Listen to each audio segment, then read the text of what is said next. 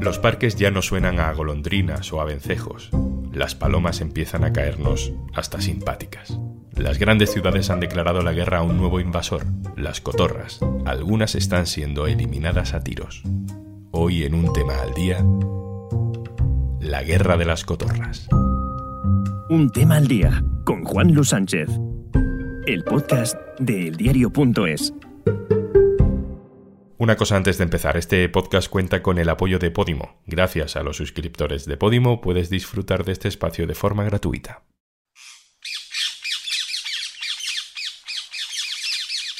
En la España de los años 80 y 90 se puso de moda tener loros o cotorras en casa como mascotas. Federico, el frutero de mi abuela, tenía uno en la puerta que te decía hola al entrar y sabía insultar a gente famosa. Era un gran reclamo comercial.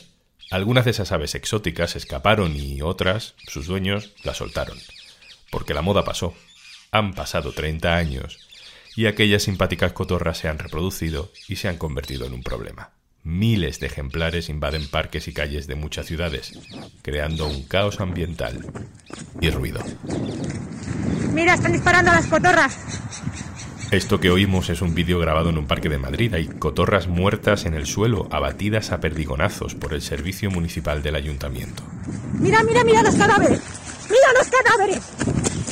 Mira los cadáveres de las cotorras. Mírala, las están pegando tiros. Mírala. Es la guerra de las cotorras. Varias ciudades han decidido tomar medidas para acabar con esta invasión, pero no está claro cuál es la mejor forma de hacerlo los animalistas están alerta. Vamos a explicar todo esto bien con Raúl Rejón, periodista especializado en medio ambiente del diario.es. Hola Raúl. Hola, ¿qué tal? Gracias por tenerme aquí. Retomamos desde el principio. ¿Cómo llegaron estas cotorras a España? Pues las cotorras argentinas llegaron a España como tantas otras especies invasoras, llegaron por comercio de mascotas.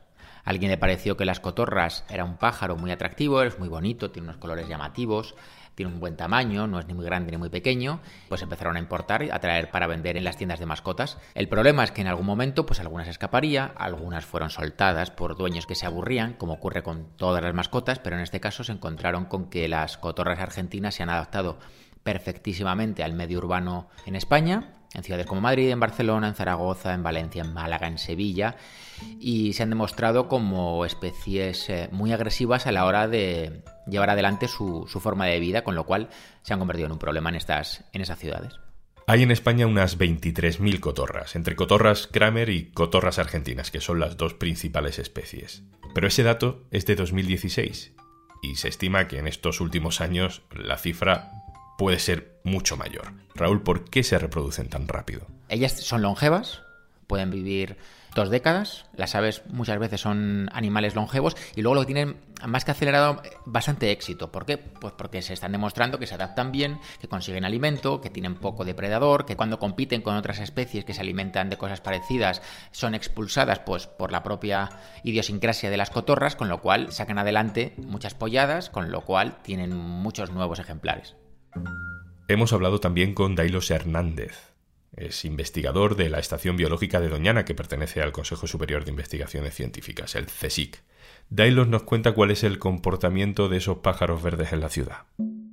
La cotorra de Kramer nidifica en agujeros de árboles, principalmente, aunque también en oquedades de edificios. Por otro lado, la cotorra argentina es el único loro que es capaz de construir sus propios nidos. La cotorra de Kramer suele tener un comportamiento más agresivo hacia sus competidores.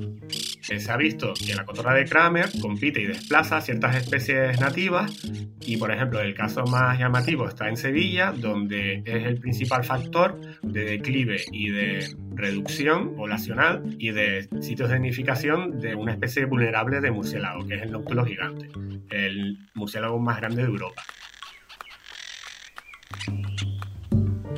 También otras especies eh, más abundantes se ven afectadas como gorriones, estorninos y demás, pero por ejemplo hay otra especie también de un valor de conservación bastante alto, que es el cerlicado primilla. Se ha visto también que eh, está siendo invadida las colonias de crías de esta especie por la cotorra de Kramer, que le planta cara al cernícalo mediante agresiones y los expulsa de los sitios de nidificación y poco a poco va perdiendo parejas. Raúl, sigo contigo.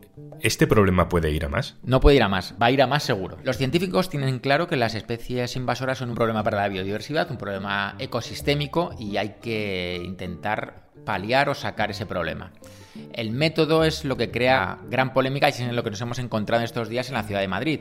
Métodos tienes desde el más letal, como pueda ser abatirlas con un disparo, que lo hemos visto aquí en Madrid en el Parque de la Fuente del Berro, o puedes ir hacia el método más compasivo, en el cual lo que haces es que intentar que esa población disminuya a base de no poder reproducirse o de evitar que esas eh, puestas de huevos lleguen a término.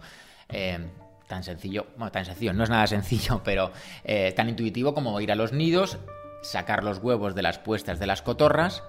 Y atención, hay que colocar unos huevos fake, unos huevos falsos para que la cotorra crea que todavía sigue adelante con la pollada y no haga otra puesta de huevos nuevos.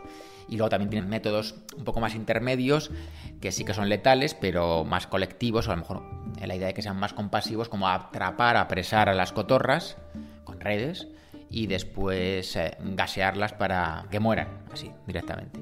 Y esto ya dispara una polémica que es eh, tremenda entre los que creen que deben desaparecer de forma definitiva, que sea un colapso de población, y ahí tenemos montado un, buen debate que es lo que nos ha traído el, el descubrimiento de cómo disparaban a las cotorras en un parque de Madrid.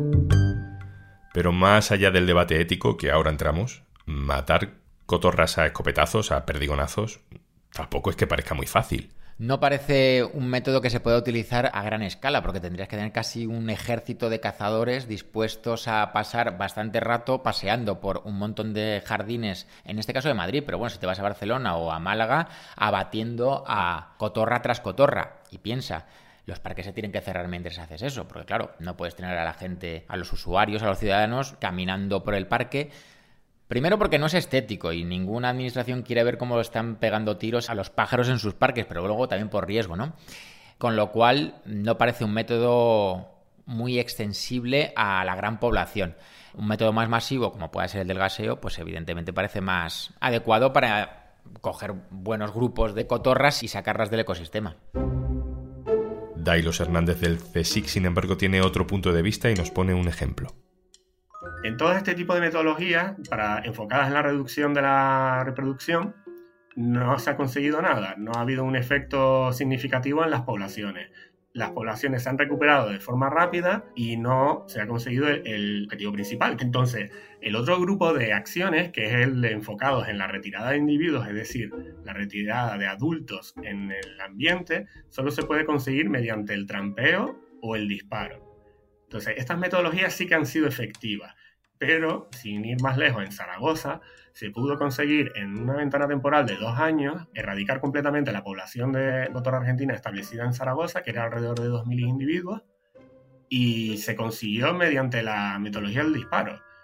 Eh, Zaragoza había probado las otras metodologías que he nombrado anteriormente y no conseguían los objetivos de controlar o erradicar la población. Pues hemos ido a preguntar a Zaragoza y nos hemos encontrado con que el ayuntamiento no es especialmente transparente con cuál es exactamente su técnica para erradicar a las cotorras. Nos lo cuenta nuestra compañera del diario.es en Aragón, Candela Canales. Bueno, parece que la población actual de cotorras en Zaragoza es prácticamente cero, que ya no hay cotorras en la localidad. Esto es lo que nos dicen desde el ayuntamiento. La problemática con estas aves se empezó a abordar hace más de 10 años y ya hace tiempo que la población está totalmente controlada y que no hay casi ejemplares. Desde el ayuntamiento no nos quieren contar cómo se limita esta reproducción, solo nos comentan que se hace un control en las puestas, un control que no resulta agresivo para las propias cotorras y con el que no llegan a hacer el polluelo. Vámonos ahora a Barcelona, una de las ciudades españolas más afectadas. Se calcula que allí hay unos 10.000 ejemplares. Pau Rodríguez. La política que mantiene el consistorio barcelonés básicamente eh, consiste en eliminar los huevos y los polluelos que ponen estos pájaros para mantener la población controlada. En 2021, por ejemplo, se han retirado 400 nidos, la mitad 200 durante el periodo de cría, que es cuando ponen los huevos y por lo tanto cuando es más útil actuar. Esta última actuación la subcontrataron a una empresa y costó unos 18.000 euros. El ayuntamiento lo que hace es pedir a la Generalitat y a la Diputación de Barcelona si pueden diseñar alguna estrategia conjunta, porque claro, no solo hay cotorras en Barcelona, sino en todas las ciudades colindantes, con lo cual no tendría mucho sentido hacer actuaciones solo en la capital, donde hay hectáreas de huerta. Sí se han llevado a cabo medidas contundentes, como por ejemplo batidas, para evitar pues, que se coman los cultivos, claro.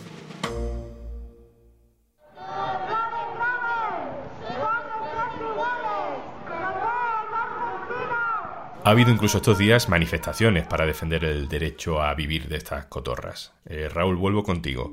No hay que ser muy animalista para entender el conflicto que supone matar a 25.000 pájaros, ¿no? Pero por otro lado, estos pájaros están poniendo en peligro la existencia de otras especies del ecosistema urbano. Eh, ¿En qué argumentos, en qué debate se mueve el animalismo ahora mismo? Tienes animalistas que tienen una posición más taxativa, es decir, eh, estas cotorras están aquí, no es culpa suya, fueron traídas aquí por los seres humanos y no tenemos los seres humanos la argumentación o el sustento ético como para eliminarlas y matarlas. Deben seguir su proceso. Luego tienes corriente animalista en la cual admiten que la presencia de estas especies son un problema para otras especies, que crean unos desequilibrios serios y un daño importante en ese ecosistema, en este caso urbano, y que puede buscarse una manera más compasiva o no letal para acabar con ellas. Y si ha pasado con las cotorras, nos puede pasar con alguna especie más, ¿no? El tema de las cotorras es un ejemplo que nos eh, ilustra muy bien el problema de las especies exóticas invasoras. En este caso es muy llamativo porque ocurre en las ciudades, porque son unos animales muy llamativos, muy ruidosos, con lo cual se hacen mucho notar, pero crean una serie de impactos en este entorno urbano. Lo podemos trasladar al entorno silvestre con un montón de especies invasoras, la mayoría de ellas, por no decir todas, producto de actividades humanas descuidadas o irresponsables, incluso simplemente por un interés económico o lúdico.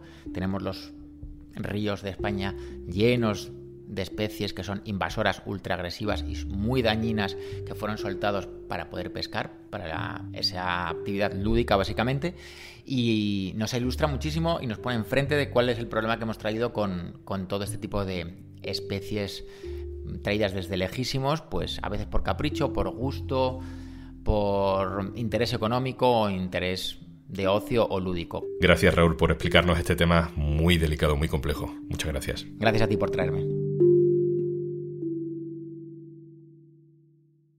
Y antes de marcharnos... ¿Sabías que Podimo es la única aplicación que comparte sus ganancias por suscripción con todos los creadores de podcast? Si te haces premium, cada vez que le das al play, estás apoyando a tus podcasters favoritos. Y gracias a ese apoyo podrán seguir produciendo el contenido que te gusta. Entra en podimo.es barra al día y consigue 45 días de prueba gratuita para escuchar este y otros 3.000 podcasts y audiolibros exclusivos de Podimo. Esto es Un Tema al Día, el podcast del diario.es. Puedes suscribirte también a nuestro boletín, con la producción de Carmen Ibáñez y Zascún Pérez y el montaje de Pedro Godoy. Un saludo de Juan Luis Sánchez. Mañana, otro tema.